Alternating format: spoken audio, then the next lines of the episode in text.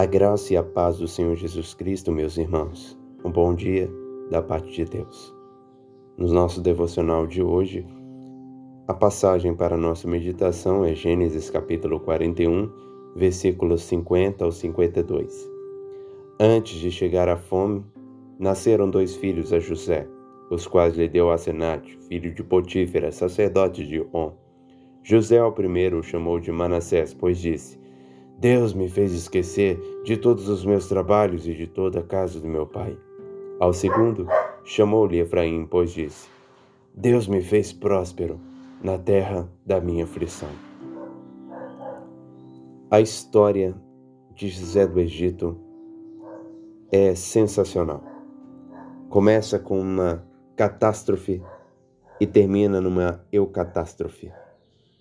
Algo ruim se tornou no final em algo bom.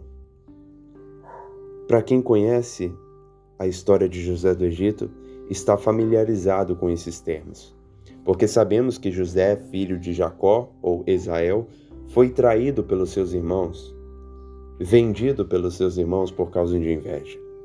E na terra do Egito, tornou-se servo de um comandante de Faraó chamado Potifar, mas ali foi caluniado por resistir à tentação, como nós meditamos no dia de ontem.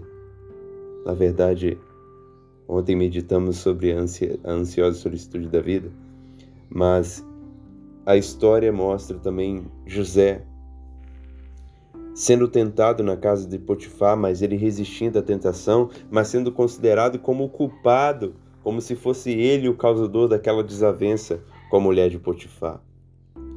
E ali ele fica preso por alguns anos, mas da cadeia, da prisão, ele é retirado por causa da divina iluminação para interpretações. José então se torna governador do Egito depois de ter interpretado os sonhos de Faraó. E ele se torna uma pessoa de muita relevância no Egito. E é dado a ele como esposa a Zenate, filho de Potifra, sacerdote de uma cidade do Egito chamada Um. E Deus dá dois filhos para José. O primeiro, ele coloca o nome de Manassés, que significa esquecimento. O segundo, ele coloca o nome de Efraim, que significa frutífero ou duas vezes próspero. E é uma lição muito gloriosa aqui. Primeiro, é que Deus pode usar as coisas más para o nosso bem. José percebeu, ao colocar o nome de seu primeiro filho de Manassés, essa realidade, entendendo que Deus decretou tudo o que aconteceu na vida dele, na sua família, as aflições que ele provou para o seu bem. A traição, a calúnia cooperou para ele se tornar governador do Egito e poder dar alimento para o povo e eventualmente para sua família. Então Manassés, esquecimento. Deus me fez esquecer de todos os meus trabalhos e de toda a casa de meu pai. Porque a bênção do presente nos faz triunfar sobre os traumas do passado.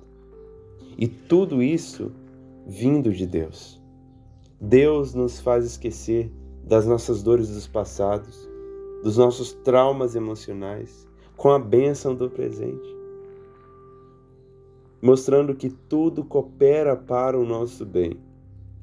Se ainda isso não ficou claro para você, Romanos 8:28. Sabemos que todas as coisas, as dores, os sofrimentos, as aflições, todas as coisas cooperam para o bem daqueles que amam a Deus e que foram chamados por seu decreto. E isso é uma realidade que nós vemos na vida de José no Egito.